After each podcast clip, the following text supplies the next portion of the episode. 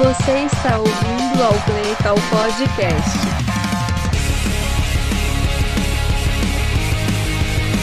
Alô!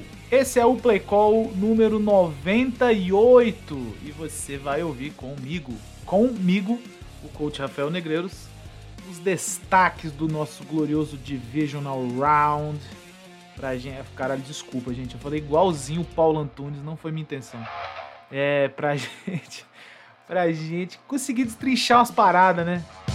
Destrinchar aqui umas situações, destrinchar qual é o futuro de alguns times, destrinchar o que aconteceu em alguns jogos, né? É, e é isso. Deu a lógica, né? A gente, infeliz, assim, infelizmente é muito duro de falar. Mas eu acho que de fato os quatro melhores times da NFL, os dois melhores de cada conferência, pelo que apresentaram ao longo do ano, estão no, no, no último estágio da NFL, né? Penúltimo, pelo menos. É... O que é difícil de acontecer às vezes, né? Eu não, eu não me lembro assim, se todo ano foram os quatro melhores times mesmo, os dois melhores da NFC, os dois melhores da NFC. Esse ano eu diria que tá honesto, sim. Aí vocês vão falar, pô, mas o Chiefs, o Chiefs quase que não vai pros playoffs. Mas, mano, infelizmente eu já sabia. E eu já sabia mais, eu sabia que se o Chiefs chegasse nos playoffs, eles iam fazer isso aí. Eles iam fazer isso aí. Eles iam possivelmente derrotar o primeiro, claramente, e o segundo time, que era um time melhor do que o Chiefs, não, saberia, não sabíamos ainda quem era, né? É, eles também provavelmente ganhariam. Então, assim, é isso, né? Carne de pescoço a vida toda, Patrick Mahomes e Andy Reid. Muito bem, vamos começar? Vamos falar das nossas redes sociais. Playcall Underline Pod e Playcall Underline Podcast. No Twitter e no Instagram, respectivamente. O nosso apoia-se, apoia.c barra Playcall. Assinando com apenas 15 reais mensais, você pode estar no grupo dos apoiadores, mandar maravilhosas perguntas, como daqui a pouco nós vamos responder. E se entreter com vários assuntos, irmão. Com Big Brother, com futebol, com, só com coisa legal. Então você pode estar lá nesse manicômio que nós chamamos de, de Play Call Pod Group, que agora, graças à vitória do Detroit Lions, se chama Torcida Jovem Detroit Lions. É, em breve volta a ser o nome normal, tá bom? é isso. Quem que é o burro da semana? Bom, acho que não tem como ser um outro cara que não seja ele.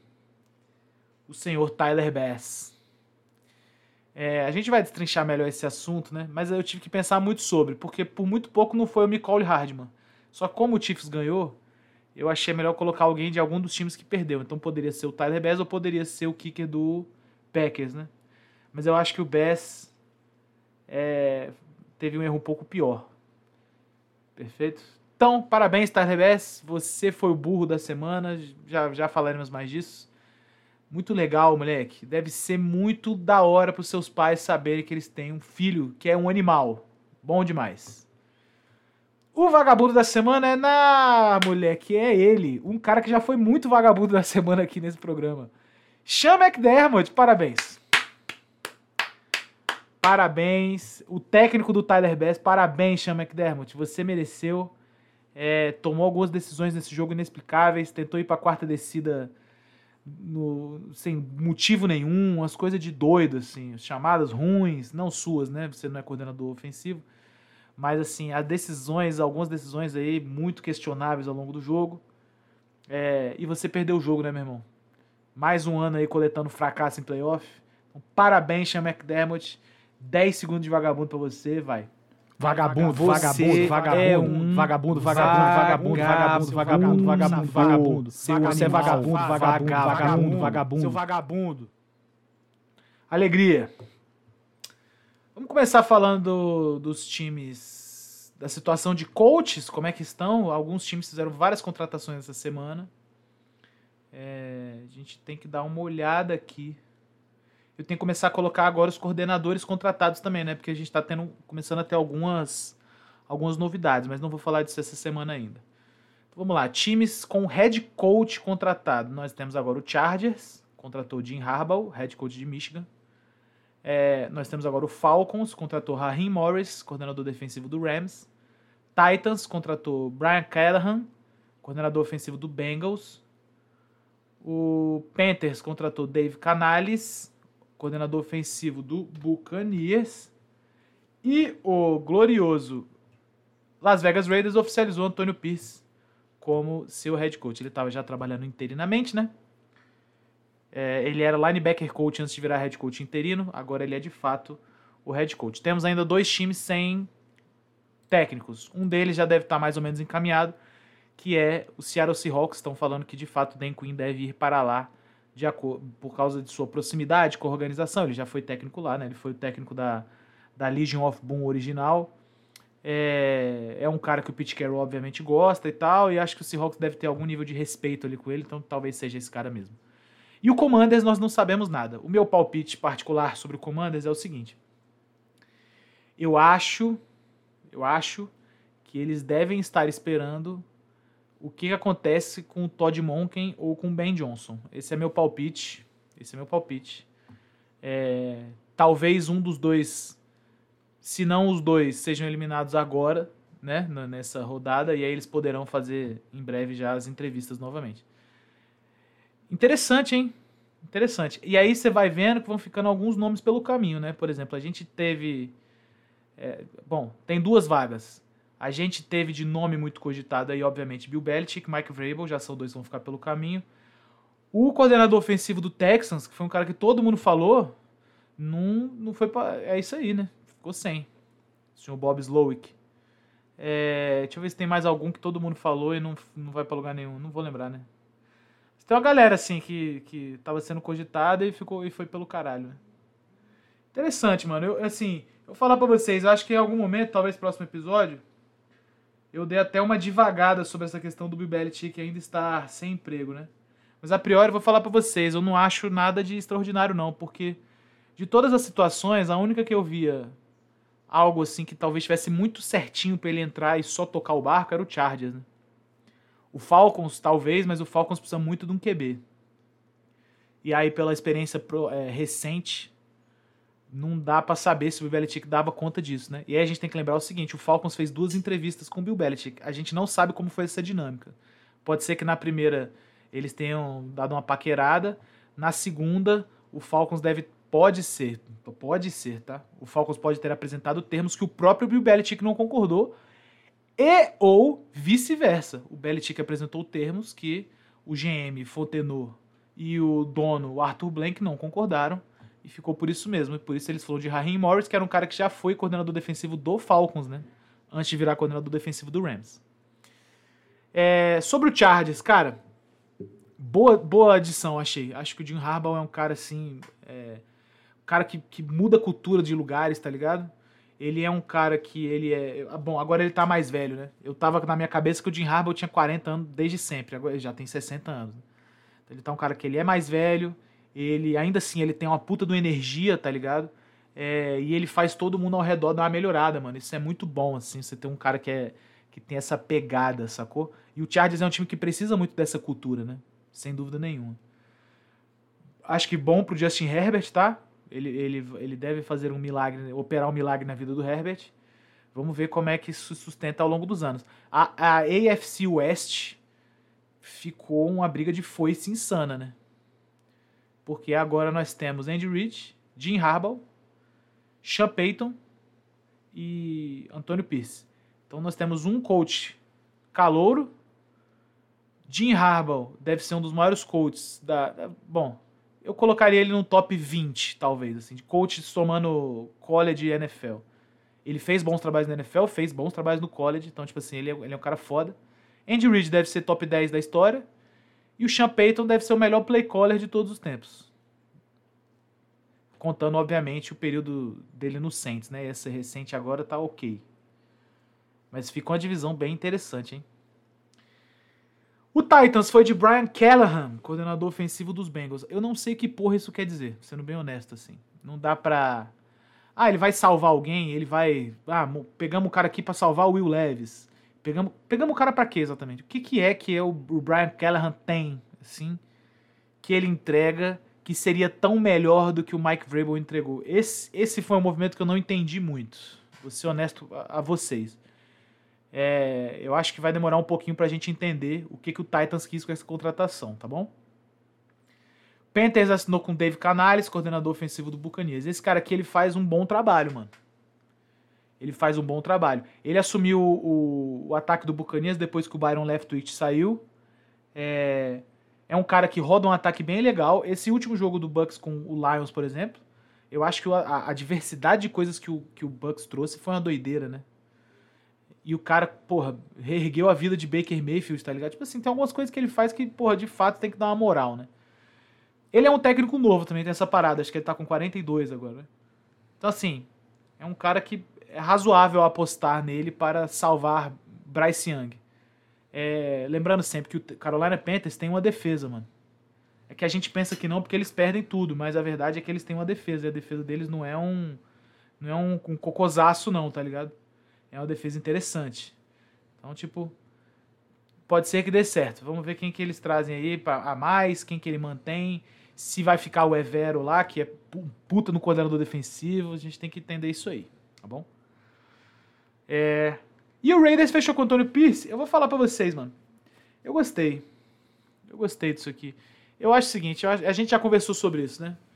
O Raiders é um time que me parece, na mesma pegada do Chargers, me parece ser um time que precisa de, um, de uma cultura legal, de um cara maneiro, assim, do cara que os jogadores gostam, de um cara que os jogadores respeitam e de um cara que fala as coisas certas na organização certa, né? Tem algumas posturas que, como técnico do Raiders, você meio que precisa ter, né? O Raiders é essa franquia meio historicamente transgressora. Não tô falando que os caras cometem crimes, não se trata disso. Embora sim também. Mas a questão do Raiders é que o Raiders é isso, né? O Raiders tinha aquela, aquela famosa frase do Al Davis: Just win, baby. Tudo pela vitória, basicamente, né? O Raiders é esse time aí. O time que bate duro, bate forte, tá ligado? Odeia todo mundo, todo mundo odeia eles, e eles, são, eles têm algum orgulho nessa porra. E eu acho que o Antônio Pierce, em algum grau, por ter sido um linebacker maluco, ele traz isso um pouco, tá entendendo? Eu acho que ele traz isso aí um pouquinho. É... E eu falei isso pra vocês já tem um tempo. Eu nunca achei que o Raiders era um time que precisasse de um grande líder tático no que veio. Acho que não, tá ligado? Acho que de fato eles precisam de um maluco mais Dan Campbell, assim, um cara que bate cabeça no armário do vestiário, assim. O que, que, eles, que eles precisam ver, o que, que ele vai fazer com o QB, né? Não sei se eles pensam que o Aidan O'Connell é o futuro de alguma coisa. Provavelmente não. É, temos que aguardar aí a, o que acontecerá, qual desenrolar. Tivemos alguns coordenadores demitidos, três coordenadores defensivos mais especificamente. Então, Joe Barry, coordenador do Packers, foi demitido. Criminosos. O cara manda bem nos playoffs, vocês mandam ele embora. Brincadeira, gente, ele é muito fraco. Eu, tamo junto, torcedor do Packers. Vic Fangio, coordenador defensivo do Dolphins. Esse aí eu achei um pouquinho inexplicável. Eu não acho que nada de ruim que aconteceu no Dolphins foi culpa do Vic Fangio. E o Sean Desai, coordenador defensivo do Eagles, mas essa pedra meio que tava cantada, né? Quando chega o meio da temporada, irmão, e o Matt Patricia assume o seu trabalho, você vê que você foi pro caralho completamente. Fique Fangio agora vai ser coordenador defensivo do Philadelphia Eagles. O que eu acho que é um pouco temerário pro resto da liga. Porque na da defesa do Philadelphia Eagles tem boas peças. Dizem as más línguas que o Desai rodava um sistema muito complicado. Não sei se é verdade. Eu sei que o Vic Fangio roda a defesa até com, porra, se você botar cinco Bubblehead, ele roda uma defesa lá. Então, assim, chato, hein, eu acho isso aí. É nóis! Vamos para as perguntas? Temos aqui a primeira pergunta do meu amigo Carlos Miller. Considerando a vitória sofrida dos 49ers contra os Packers, o vencedor da AFC não entra como favorito no Super Bowl? Interessante essa, essa pergunta. Eu acho que o vencedor da AFC vai ser favorito no Super Bowl em qualquer cenário. Em qualquer cenário.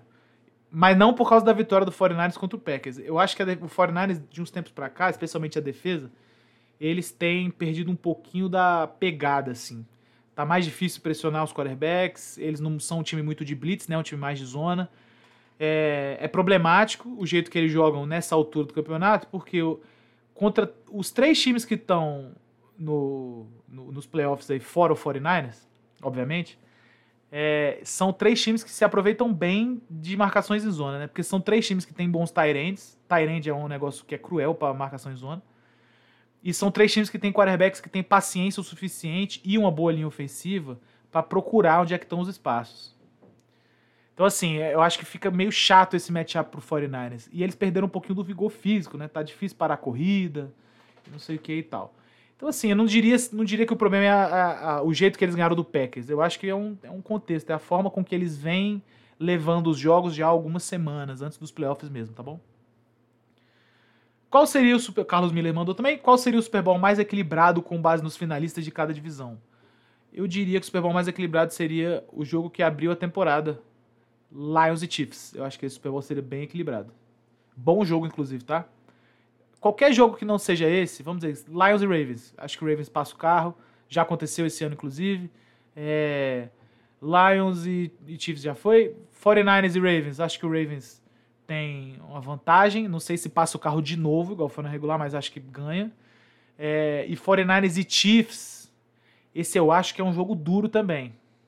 Agora que eu tô parando para pensar. Eu acho que se o Chiefs for pro Super Bowl, ele faz dois jogos duros. Essa é a real, assim. Se o Ravens for, eu acho que nenhum jogo vai ser duro. Essa é a... Seria esse o resumo. Carlos também mandou. Travis Kelsey fica mais pilhado em campo com o irmão dele bêbado no camarote do que com a Taylor Swift? acho que sim, né, cara? Essa, essa irmandade literal entre eles, não só a questão de ser irmão sanguíneo, mas de poder dividir um trabalho, né? Os caras são ambos têm a mesma a mesma a mesma profissão, embora com variações. É um negócio muito interessante, né, cara? É um grau de amizade, união assim que é deve, pouca gente deve ter. E assim, eu já vi alguns episódios do podcast deles juntos, eles parecem ser dois caras assim muito unidos um com o outro, sacou? O que é muito foda, a real é essa. Queria eu ter um irmão mais velho, ser daquele jeito. Só que infelizmente eu sou o irmão mais velho e todos meus irmãos são adolescentes. Então eu odeio todos eles até eles fazerem 18 anos. Uh, Murilo Veneziano mandou. Há alguma chance de qualquer time vencer o Ravens em um desses dois últimos jogos? Veja só, alguma chance sempre existe, né? Vamos partir desse princípio aí. Não é que o Ravens é um time imbatível, mas alguma chance, assim, eles também não, eles são bons pra caralho, vamos falar real aqui, mas alguma chance certamente existe.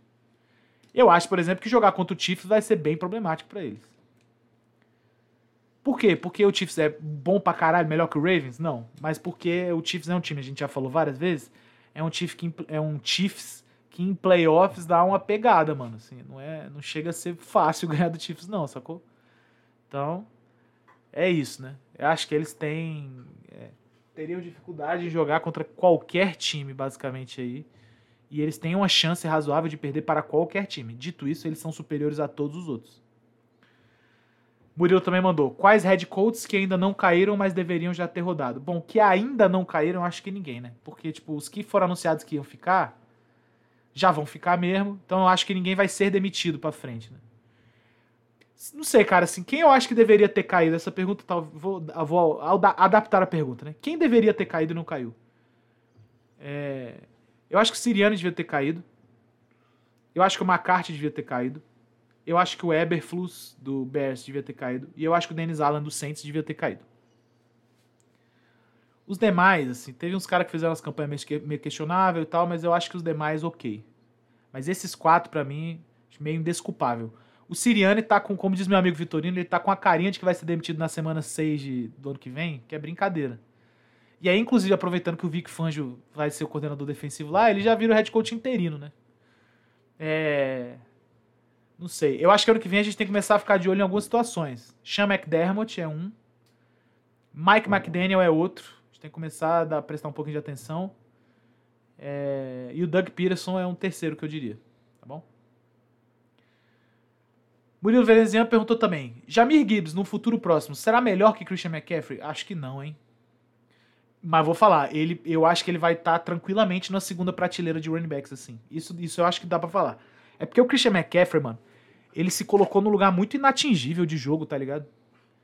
Ele de fato carrega pianos, assim, às vezes com ele ruim, às vezes com ele machucado, tá ligado? O moleque é muito cabuloso, né?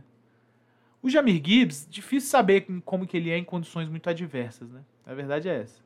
Mas ele me parece um bom jogador e me parece que será um, um bom running back pelo, pelo resto de sua carreira, assim. É, embora running back sempre tem aquela questão, né? Toda vez que ele machuca, você não sabe como é que ele volta. Então... Meu amigo Josafá Falcão mandou: caso os Lions não estejam no Super Bowl, o que eles deveriam continuar fazendo para voltar a disputar a vaga com chances reais? Muito interessante essa pergunta, mano. Se a gente parar bem para pensar, o que tiraria o Lions de. O que, o que impediria o Lions de vencer o 49ers é basicamente a defesa, né? Porque o ataque do Lions, eu acho que assim, eu acho que o ataque do Lions poderia contar com uma outra pecinha melhor ali, de, de skill player, né? Talvez um receiver. Não que eles tenham skill players ruins, né? Jameson Williams é um bom jogador, Josh Reynolds é um bom jogador, Amon Hassan Brown, obviamente, é um bom jogador, Sam Laporta é um bom jogador. Agora eles adicionaram o Zach Ertz, porque o segundo Tyrant deles machucou, né? Que é um bom recebedor, né? Embora ele seja um Tyrant, um cara grande assim, não bloqueia porra nenhuma, mas recebendo ele é bom. Eles têm bons running backs. O QB é um cara confiável, embora não seja jogador de elite, né? Isso aí pode ser que dê uma pesada num momento sério de definição. É... Pelo lado do ataque, eu diria isso. Talvez, talvez um QB melhor que o Goff, embora seja difícil achar QB mais consistente que o Goff. Entenda o que eu tô falando, tá? Entenda o que eu tô falando. Porque, tipo assim, melhor que o Goff, alguns QBs são. Alguns bons, assim, sei lá, uns oito QBs são melhor que o Goff melhor. Não que estão jogando melhor ou que. Enfim, vocês estão entendendo, né? Agora, mais consistente que ele é complicado, mano. Porque o Goff é um cara consistente, mano. Roda ataque, roda ataque legalzinho. Sacou? E aí eu diria que no ataque é isso. Na defesa eles precisam de muita ajuda na DB, né? Tem uns moleques lá quando passa a apresentação da defesa que eu falo, puta que pariu, quem é esse maluco? E é isso, né, mano? Eles precisam de uma, eles precisam de um de uns playmakers assim. Talvez achar um outro pass rusher, para jogar junto do Hutchinson, não sei. Eles têm que pensar umas coisas aí. É, e meu amigo Anderson Brown fechou com a seguinte pergunta: O Rafael Negreiros é tóxico ou o signo dele que faz ele ter esse comportamento de merda? Que isso, gente? É, e é claro que é o meu signo, né, Anderson? Assim, tipo assim, eu sou Libra com ascendente Capricórnio. É, embora eu seja Libra, as pessoas não acreditam que eu sou Libra, né? Por quê? Porque Libra tem um negócio assim de todo mundo ama, vocês todos me amam, vamos, vamos admitir a verdade aqui? Então, essa parte de Libra eu tenho de fato. Só que o ascendente é dizem como a gente é visto pelos outros, né? Então, como o meu é Capricórnio, eu sou um cara mais rígido, tá entendendo? Sim, mas eu por dentro eu sou um cara maravilhoso, Anderson Brown. Venha me conhecer por dentro. Fica, fica, esse, fica esse slogan aí para vocês. Venham me conhecer por dentro. Vamos começar a falar de jogos. Bills e Chiefs. Rapaziada, é o seguinte. Primeira coisa, vamos falar de uma forma geral sobre os jogos, né? Bons jogos, hein? Tipo assim, bons jogos. Assim, não tem, não tem muito que a gente ficar cornetando sobre os jogos. Eu acho que em termos de entretenimento, todos os jogos entregaram boas coisas, né? É, em algum grau, os jogos foram disputados, todos. Mesmo do Ravens, que uma hora o Ravens deu uma disparada lá, no primeiro tempo o jogo foi bem parelhinho, assim, né? E eu achei que foi uma semana de jogos muito interessantes, mano. Infelizmente está acabando. Eu acho que a, a, a, essa, essa, esse domingo de finais de conferência vai ser também muito foda. Acho que são dois bons jogos pra gente ver. Vamos começar falando de Bills e Chiefs. Primeira coisa que a gente tem que falar é do Bills, obviamente, que são das consequências da derrota, né? É assim, o McDermott, gente, isso, esse assunto eu acho que é inevitável. Eu acho que ele bateu num teto com essa equipe aí. Tipo assim, esse Bills aí, do jeito que está, para mim, não tem como avançar para lugar algum. Eu acho que eles bateram no teto de verdade.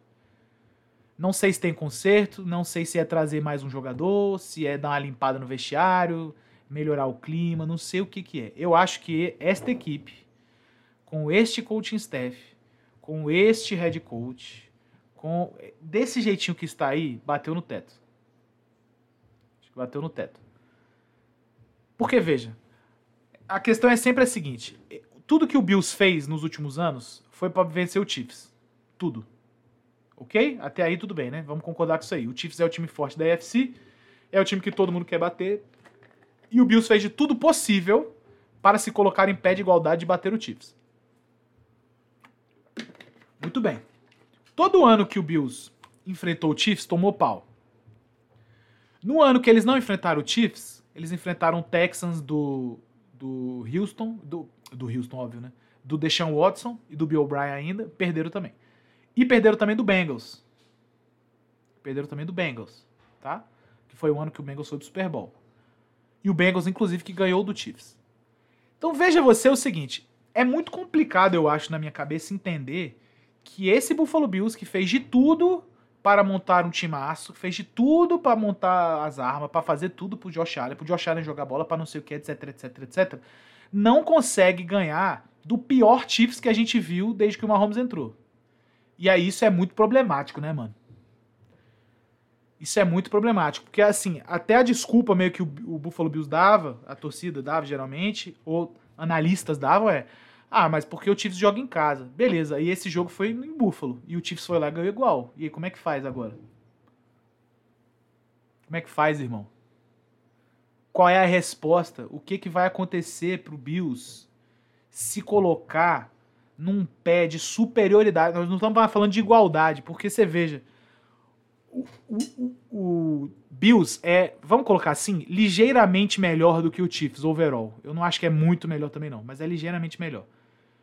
E ainda assim, eles não conseguem passar do Chiefs, mano. Então eles têm que dar pelo menos uns três passos acima para de fato eles conseguirem se colocar num patamar onde eles conseguem bater o Chiefs. Assim. A gente sempre fala muito do Josh Allen aqui, né? Não foi culpa do Josh Allen essa derrota. E vou falar uma coisa para vocês também. Não foi culpa do Tyler Bass.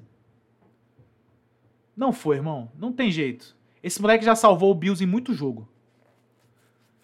Tanto que acabou o jogo, todo mundo muito puto. Josh Allen foi lá falar com o moleque. O moleque tava desolado, perdeu um field goal que empataria o jogo, tá ligado? É um bom kicker. Não dá pra gente negar isso. Só que é isso aí, né, irmão? Ventando pra caralho, aquela coisa toda. Eu até ouvi meus amigos do NFL, etc. O Ticas falou: não, mas 40 jardas não pode perder. Pô, irmão. Mas aí se fosse fácil assim, todo mundo acertava todos os chutes menos de 50, pô. Um vento da porra, uma friaca. É chato acertar esse tipo de chute, sacou? E aí eu vou falar um negócio que a gente, que é coach, fala entre a gente, né? Eu acho que torcedor não tem muito essa conversa. Né? Mas assim, é óbvio que o Kicker só tem um trabalho. Só que se você vai para vitórias precisando do Kicker para vencer, aí você tem que entender também que, porra, é um bagulho, é um bagulho meio 50-50, tá ligado? Não dá pra você jogar a responsabilidade inteira de tu ter sido eliminado na temporada por causa de um chute que o moleque errou. Não foi, né? Você certamente deixou várias jogadas pelo campo. O McDermott mesmo, a gente tava falando disso aí na hora do vagabundo. Ele tomou algumas decisões ao longo do jogo que foram muito complicadas, mano. Há muita coisa, assim.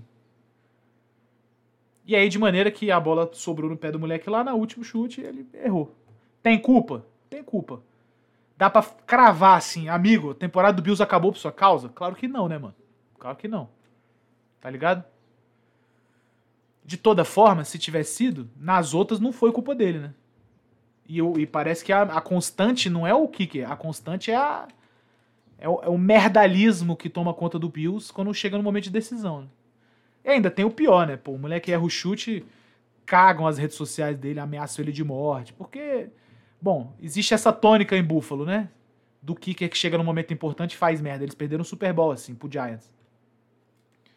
Então é duro, assim. O Josh Allen, a gente tava falando, é até bom dar uma retomada nisso aí. O Josh Allen, mano, fez um jogo muito bom. Passes muito bons. Algumas boas corridas. É... Precisou jogar um pouquinho de hero ball, porque o jogo corrido começou a ir pro caralho em algum momento. Começou bem até com o James Cook, né? Depois acabou. O, o Chiefs conseguiu parar a corrida do, do Bills. E aí ficou por isso aí, né? O moleque teve que tentar fazer várias jogadas, conseguiu fazer algumas coisas, mas não o suficiente. Não o suficiente. Eu acho que em termos coletivos, o Chiefs jogou melhor. A real é essa, assim. É que o, em termos individuais, o Josh Allen é muito fora da curva, né? E aí tem um ponto que eu quero trazer para vocês aqui pra gente fechar essa parte do Bills, é o seguinte. O Stephon Diggs, ele não aparece direito para jogar um jogo de playoff já tem uns anos já. Desde que ele saiu do Vikings, inclusive. O último jogo bom dele de playoff, assim, bom mesmo, foi, foi pelo Vikings. Depois que ele foi pro Bills, é só, é só pirocada que ele toma. Esse jogo mesmo, ele teve números pífios. Acho que ele recebeu três passes para 20 jardas, uma merda assim qualquer. Não dá, né, irmão? Tu tem um maluco deste porte, que você paga não sei quantos milhões, e o cara é bom de verdade, a bola tem que ir nele muito mais do que isso, né? E ele tem que representar, e ele tem que chamar essa responsabilidade. Né? Se não, é todo ano aí que eles perderam do, do Chiefs, ele vai ficar tirando aquela fotinha triste lá, olhando pra comemoração dos outros, porra. Não dá pra ser assim, não. Sobre o Kansas City Chiefs, mano, é, é uma alegria que eu tenho ter acertado sobre esse time, mano. Porque eu meio que. Eu meio que sabia que eles iam chegar aí onde eles estão, independente da temporada regular. Porque, assim, é um time chato pra caralho, assim, é chato. Os defensores podem não ser o melhor do mundo, mas os caras são comandados por um cara foda, que é o Spaniolo. É os receivers, ah, dropa bola, tudo bem, amigo. O QB ainda é uma Holmes, tá ligado? Tipo, tipo assim, é, é duro, filho. É duro vencer esse Kansas City. E aí agora os filhos da puta ainda arrumaram o jogo corrido, mano. Tipo assim, já é uma merda jogar contra os caras. Agora vem o Pachecão com aquele joelho altaço dele lá correndo e, e é isso. E a OL dos caras amassa, mano. jogo corrido com túnel ali pela esquerda ali é, é cruel, fi.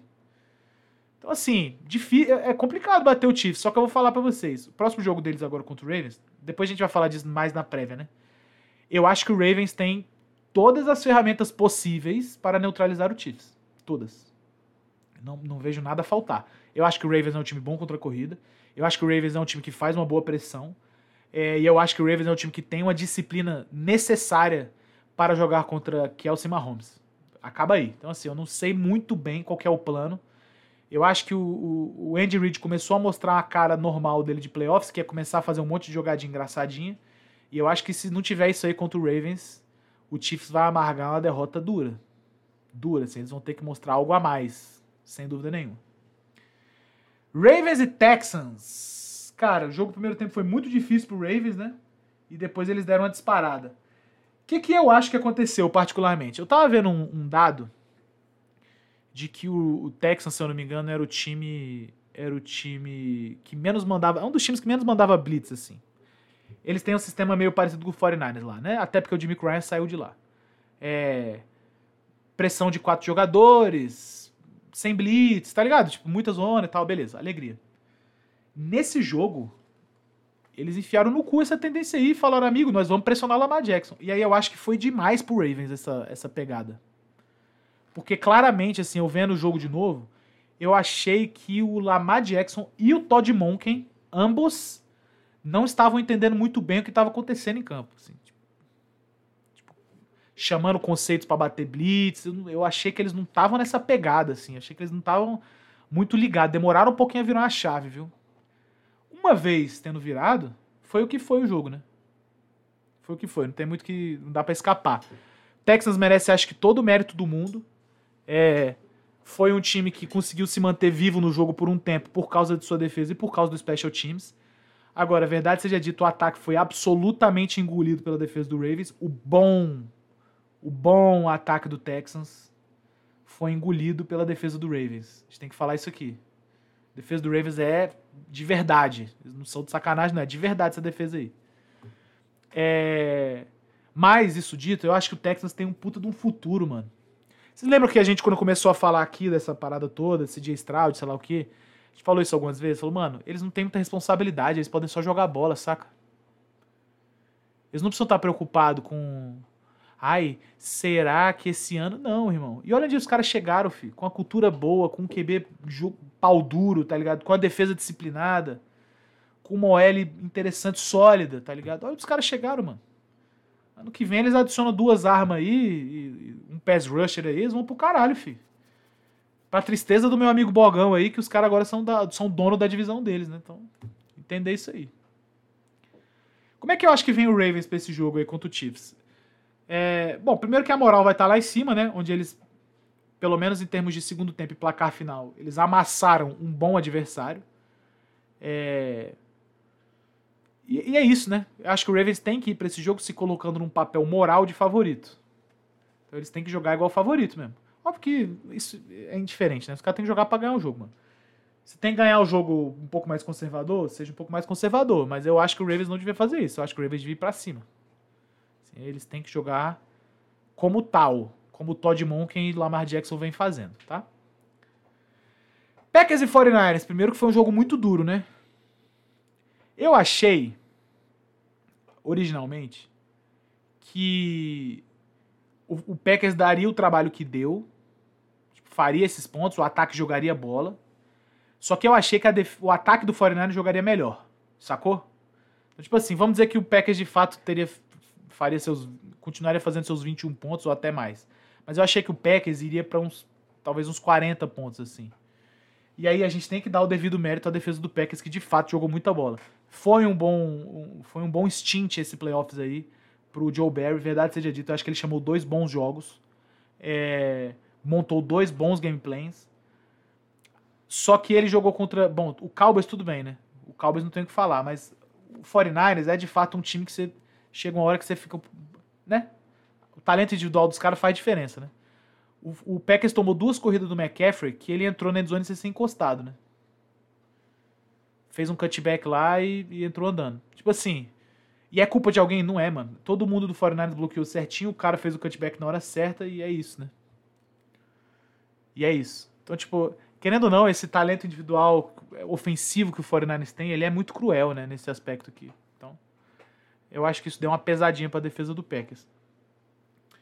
Vamos falar de Brock Purdy. Brock Purdy cometeu alguns erros no jogo, mas eu não achei que ele jogou mal, não. Eu acho que a, a, as condições climáticas afetaram bem ele, assim. Ele tava com dificuldade alta de passar a bola. É, tava chovendo pra caralho, diga-se.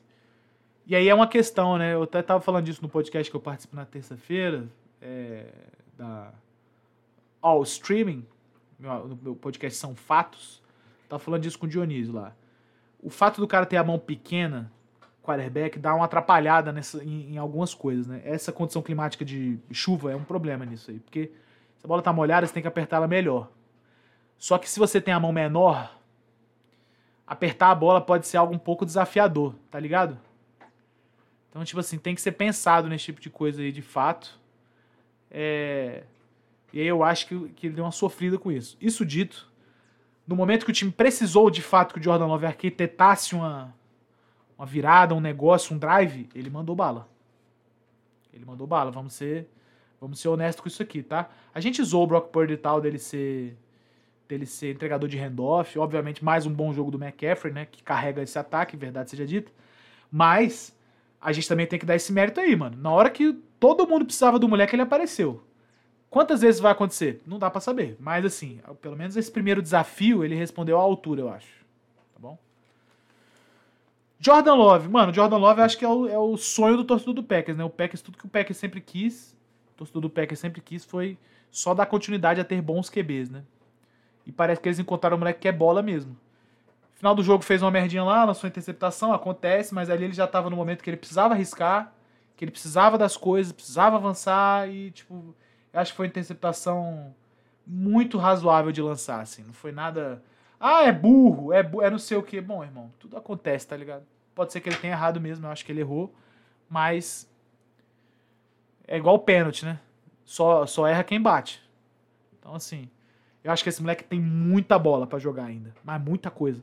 E aí acho que vai ficar bom o cenário para pro Packers, assim, pros próximos anos, né? E última coisa que a gente tem que focar é a defesa do 49ers, a gente já falou um pouquinho sobre isso, a defesa do 49ers tem jogado mal, mano. E vai jogar agora contra dois times que estão correndo bem a bola e passando bem a bola. Passando bem a bola só, só se não. A não ser que pegue o Chiefs no Super Bowl, né? Que o Chiefs está passando a bola ok. Mas o, o, Lions e o Ravens estão passando bem a bola. O Lions, o Ravens e o Chiefs estão correndo bem a bola. E aí é problemático isso pro 49ers. Assim, tem que entender como é que eles vão resolver isso aí, mano. E, e e, bom, e torcer para que sejam big time players, né? O, o Bosa é um cara que a gente sabe que é big time player. É, o Warner é um cara que a gente sabe que é esse, esse maluco que aparece no, no clutch, né? Mas e aí? E o Young? E o resto dos caras? Tem que. E o Greenlaw? Tem que ver esses caras aí, mano. Eu acho que, eu acho que o 49 tem as ferramentas certas para jogar uma defesa muito foda. Mas ideologicamente eu sinto que ela tá um pouco fora de lugar, vamos dizer assim. O último jogo do Divisional Round foi Detroit Lions e Tampa Bay Buccaneers. Vamos começar falando do Baker Mayfield. Outro cara que fez um bom jogo, né? É, terminou ali o, o jogo selando a vitória do Lions, lançando interceptação, mas eu acho que é um cenário parecido com o do Jordan Love. Eu acho que ele precisava ali do negócio, tinha que avançar rápido. É, eu achei que o passe nem foi tão escroto assim, o passe da interceptação do Baker Mayfield, mas obviamente ele cometeu um erro técnico, né? Ele viu o cara passar por trás do linebacker e achou, e ao invés de colocar a bola por cima do linebacker, não. Ele, ele olhou na cara do linebacker e botou a bola no peito dele. Aí é foda. É foda. Não foi bem no peito, o linebacker teve que buscar. Mas, tipo assim, tava muito no alcance, né? Muito no alcance. Então ficou complicado de fato essa questão, acho, pro, pro, pro Baker Mayfield andar naquele drive lá. Isso dito, ele manteve o, o, Buccaneers no jogo, pô. É que jogou muita bola esse jogo, mano. Fora os drops, né? Fora os drops no, no jogo passado e nesse. Então, tipo assim. Acho que, acho que o Tampa Bay Buccaneers pode se valer bem de um Baker Mayfield para alguns anos, mano. Eu não sei se ele é um cara que você quer ver como franchise quarterback e tal, só que a verdade, a gente já falou muito sobre isso aqui, ele é um puta de um competidor, moleque. Ele é doido, ele é doido, mano. Ele vai fazer merda, ele vai lançar a bola na mão dos caras, ele vai fazer trash talk com o defensor. Ele é maluco. Mas ele é um cara que compete pra caralho, assim. Ele não é um. Não é frouxo, tá ligado? Ele não é pau mole, ele é um competidor, mano. E isso é muito bom de se ter, mano. Você vai ver que os caras que são muito mais talentosos, talentosos do que o Baker Mayfield, como por exemplo Mike Evans, é um cara que parece ter um puta do respeito por ele, mano. Tá o Baker Mayfield falando na sideline lá, o Mike Evans tá ouvindo pra caralho. Eu quero lembrar vocês que o Mike Evans jogou com Tom Brady. Ganhou Super Bowl com o cara, tá ligado? Então, tipo assim, o fato dele estar de fato atento ali ao Baker Mayfield, instruindo, não sei o que, falando sobre o jogo, é um negócio muito interessante, mano. E o Baker Mayfield me parece ser esse cara, né? Não é um cara que, é, que assim, conquista tanto pelo QI de futebol, ou conquista tanto pelo, é, sei lá, pela sua grande qualidade de gerenciar pessoas. Não, eu acho apenas que ele é, ele é um líder do caralho pelo exemplo. Ele dá exemplo, mano. Compete. Esse moleque compete. E isso tem que ser levado a sério. Se eu fosse o Bucks, ficava com ele por mais uns anos. E aí o, o, o, Lions, eu queria falar do seguinte. Eu não sei nem se tem muito tático para falar do Lions, ou técnico. Eu queria falar o seguinte. É, é, muito foda, mano. O significado que tem essa vitória para a cidade de Detroit e para a organização Detroit Lions, né? Tipo assim, acho que não tem... Não tem... É até complicado aprofundar nisso.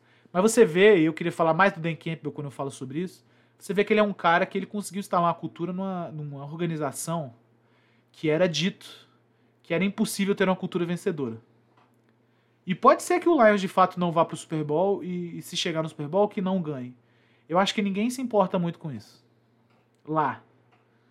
Os caras querem, mano, é retomar a autoestima. Isso eles conseguiram.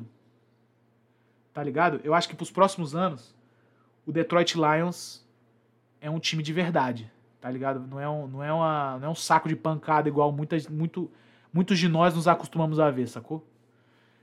Essa vitória para mim tem esse tamanho. Tem esse tamanho aí. Eles ganharam do time que tem uma defesa de Super Bowl. Tem que ser falado isso. E a defesa deles controlou, controlou entre várias aspas, né? Mas conseguiu vencer um jogo contra alguns caras muito bons, mano. Mas muita coisa bom, assim. É um time que compete, moleque. Que joga bola e vai para cima e amassa e bate duro e isso aí é muito foda, mano. Eu não sei muito bem o que, que vai acontecer com o Lions nesse próximo jogo, porque eu acho que esses dois jogos de playoff que eles fizeram em casa fez, muito bem para eles, saca? Acho que fez muito bem para eles, mano. Torcida naquela vibe, todo mundo muito maluco, muito doido.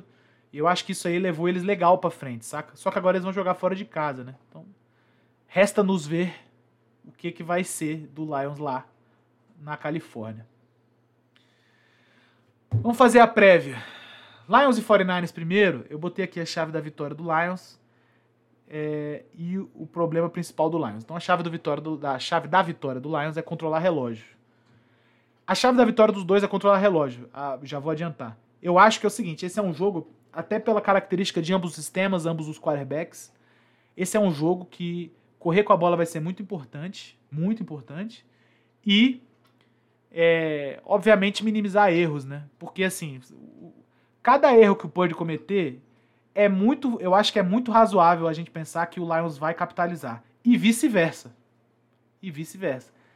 Esse, esse é um jogo que é mais fácil de visualizar uma punição em caso de erro, tá entendendo? O, o Ravens e Chiefs eu não acho que é tanto assim. Eu não acho que todo turnover do Ravens vai custar muito caro. Não acho. Mas nesse jogo Lions 49ers eu acho que vai. Então, controlar a posse de bola, de uma forma geral, controlar o relógio, é possivelmente a chave da vitória para os dois times aí. Quem tiver melhor controle, possivelmente ganhará o jogo. Eu acho que o, o ponto, o problema principal para o Lions é a defesa do jogo aéreo, a gente já falou disso. De fato, é deficitária. É, 49ers parece que está com o Dibu Samuel mais ou menos, mas no, no, primeiro jogo aí de playoffs deles, o Kiro deu uma amassada, né? Que era uma coisa que não estava acontecendo tanto. Ayuk é bom recebedor, vocês já sabem, não é obviamente um Dibu Samuel, mas é bom recebedor.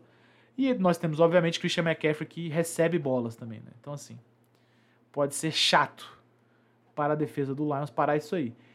Só que o problema principal do 49ers é a defesa ponto, não é a defesa do jogo aéreo, é a defesa ponto. Então a defesa do jogo aéreo não está fazendo pressão suficiente, é, tem cometido alguns erros mentais em termos de marcação, né? Algumas interferências de passe bem complicadas nesse último jogo é, contra o Packers.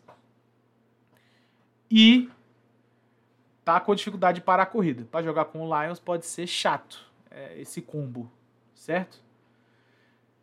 Isso tudo dito, isso tudo dito, irei de 49ers. Acho que a vantagem do 49ers em casa é maior e acho que a, a experiência do 49ers em estar nesse estágio vai contar também, tá bom?